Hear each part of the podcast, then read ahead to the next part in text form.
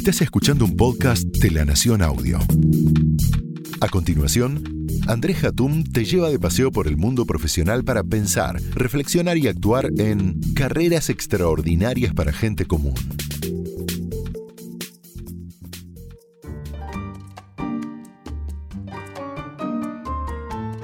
La saga de James Bond tuvo en 1983 a John Connery como protagonista de Nunca digas, nunca jamás. El título de la película está basado en una conversación entre John Connery y su esposa. Después de haber filmado Diamantes para la Eternidad, otra película de Bond, en el año 71, le dijo a ella que nunca interpretaría a James Bond de nuevo. La respuesta de la esposa fue, nunca digas, nunca jamás. 12 años después, Connery volvería a interpretar a Bond. El film comienza cuando James Bond comete un error durante una misión de entrenamiento lo que hace que M, su jefa, piense que el agente secreto está en mala forma. Como resultado, M suspende a Bond de sus funciones. Sin embargo, cuando la organización terrorista Spectre roba dos misiles nucleares, M tiene que volver a confiar en Bond, pues pareciera ser que es el único agente que puede derrotar a esa organización. Los no absolutos no existen en las organizaciones, salvo que ese no lleve a un despido. ¿Se puede decir no en las empresas? ¿Cuáles son los temas que las organizaciones ven mal negarse a aceptar? Le preguntamos primero a Karina Giordano, directora de Recursos Humanos de Laboratorios Vago y con amplia experiencia nacional e internacional con compañías diversas, cuándo se puede decir sí, cuándo se dice no y qué efectos tiene, eh, digamos, ese tipo de respuesta. La escuchamos. Las palabras nunca y siempre no deberían existir en nuestro vocabulario. Las personas somos plásticas, ágiles y nos vamos adaptando al contexto que nos ayuda a moldearnos. Decir que no diría que conlleva tantos riesgos como decir que sí. Los no en las organizaciones pueden implicar caminos que se cierran o dar comienzo a laberintos de movimientos laterales para evitar que un perfil con potencial, pero con el no deseo de asumir riesgos, ocupe un rol que habilita puentes de crecimiento para cualquier otro colega. Ahora bien, los sí también tienen sus riesgos, ya que asumimos que estamos preparados para enfrentar desafíos a los que nunca antes nos expusimos, y puedo asegurar que la experiencia es tan compleja como la de convivir con el no. En resumen, antes de decir que no o que sí, debemos conocernos bien a nosotros mismos para saber cómo convivir con la decisión, ya que habitaremos un espacio completamente desconocido. Tenemos que ser reflexivos y conocernos bien. Además, ser curiosos, inquietos, estudiar, indagar y analizar nos ayudarán a estar mejor preparados para decidir. La vida laboral depende de cada uno de nosotros y de nuestro contexto. Entonces, ¿Cuándo no se puede decir no en una organización? Primero, no se puede decir no a liderar un proyecto. Es imposible no liderar, no ser project leader en muchas compañías. Es una posición con glamour y genera la mirada de muchos. Liderar un proyecto o una startup interna pone la mirada en esa persona debido a que las cualidades de líder surgen justamente en las iniciativas que tome, el equipo que arme y los resultados que obtenga.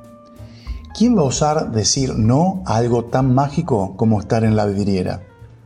Probablemente quien sienta una presión que no pueda manejar, por más que sea un buen profesional, o aquellos que no necesitan más estrés del que tienen. Si estos proyectos además no vienen remunerados, sino que son un incentivo a futuro, al estrés hay que agregarle una agenda más complicada para ganar lo mismo. Tampoco se puede decir no a subirse a un escenario para hacer una presentación. Tu turno de presentar en nombre de todo el área. Horror. Hay gente que ama lo que hace, pero desde la retaguardia, no exponiéndose. Para eso hay otras personas o el mismo jefe. Pero en las empresas, además de ser, hay que parecer.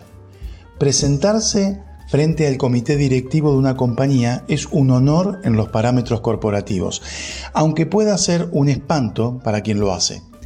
Muchos buenos profesionales que tienen que confrontar presentaciones públicas o en la alta dirección, por temor, inexperiencia o parálisis, terminan con un mal concepto del comité directivo. Pensé que era un buen profesional, pero la presentación fue un desastre, escuché varias veces. Un consejo, antes de la presentación, practicar bien frente a un espejo y asegurarse de tener respuestas para preguntas insólitas. El tercer tema o dimensión al cual no se le puede decir no es una promoción. Imposible decir no a un ascenso. Negarse en los parámetros corporativos es mostrar debilidad, falta de energía y de potencial. ¿Por qué negarse a seguir creciendo en una organización? ¿A quién se le ocurre no querer llegar a tocar el sol? Probablemente a alguien que conozca la historia de Ícaro, que por volar muy alto, el calor del sol le derritió las alas y se estrelló en el mar. Hace unos años, un exalumno me dijo que la empresa lo había promocionado a director y rechazó la oferta. Sorprendido, le pregunté por qué hizo eso. Su respuesta fue contundente y cercana al suicidio profesional. Porque no quiero ascender, quiero ser feliz, me dijo. No dudo de la claridad en la cabeza de mi alumno y de los objetivos que tenía para su vida, pero la vida corporativa castiga no querer aceptar una promoción.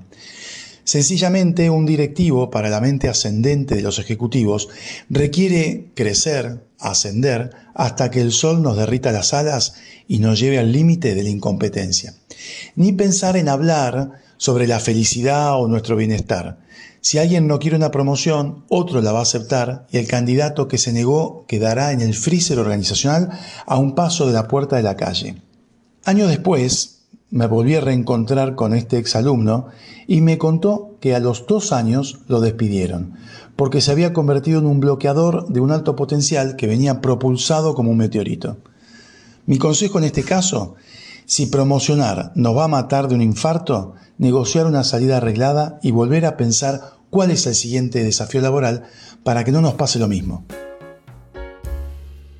El cuarto tema que no se puede uno negar es tener equipo a cargo. Una vez en un programa ejecutivo de gente joven pregunté qué objetivos tenían laboralmente. Un participante levantó la mano y espetó con orgullo que él quería ser jefe y tener gente a cargo. Una mueca maliciosa se me cruzó en la cara pensando que ese chico no tenía idea del infierno que significa tener gente a cargo si uno no está preparado. Tener equipo es uno de los pináculos directivos que habla de alguien que domina, manda y es ambicioso. Por supuesto que además es responsable de su tropa, sus pollitos corporativos. Pero liderar un equipo es incorporar el factor humano de forma cercana a la vida del propio líder. Y muchas organizaciones no entienden que hay gente que puede ser buen profesional, pero no necesariamente puede tener gente a cargo, ya que haría desastres. Mi consejo en este caso es que si a una persona le ofrecen liderar un equipo y no se siente preparado, hay que negociar un movimiento lateral. O, podría llegar a ser pedir un milagro y que ese equipo desaparezca. Un último tema eh, o situación que uno no puede negarse es a la expatriación. Para muchos directivos la expatriación es un deseo que aparece en los sueños. Ganar más, vivir en una ciudad desarrollada, ganar en euros o dólares y otras tantas pavadas. Cuando dejamos lo onírico y vamos a la realidad, vemos que la expatriación es a Burundi o cerca de un pozo petrolero donde la vida social más interesante sucede a 150 kilómetros de allí. Por supuesto que hay gente que puede ir a lugares divinos, pero más allá del lugar, la expatriación requiere competencias que no todos tenemos y que están relacionadas con un entendimiento cultural y de contexto, manejar equipos diversos y multiculturales, lograr autoridad en un ambiente adverso, entre otras tantas bellezas. Decir que no puede ser perdonado una vez si uno es un buen profesional, pero generalmente nunca termina bien rechazar estas oportunidades maravillosas según las empresas que las ofrecen. Mi consejo en este caso es que si uno no desea ser expatriado porque prefiere llegar a su casa, hacer el asadito con amigos y tomar mate con la familia, hay que anticipar el movimiento de la compañía y cambiar de función o pedir una extravagancia sobre lo que le ofrecen para expatriarse. En este último caso hay que rogar para que no le empaten la oferta. La realidad es que hay muchos paradigmas difíciles de romper en las organizaciones y va a depender exclusivamente de nosotros la mejor decisión para nuestras vidas y también para nuestras carreras, salvo que tengamos un jefe como M, que cambie de idea como lo hizo con James Bond. Muchas gracias. Esto fue Carreras extraordinarias para gente común. Escucha todo el contenido de La Nación Audio en www.lanacion.com.ar barra podcast. Súmate para no perderte ningún episodio. Estamos en Spotify, Apple Podcast, Google Podcast y en tu reproductor de podcast favorito.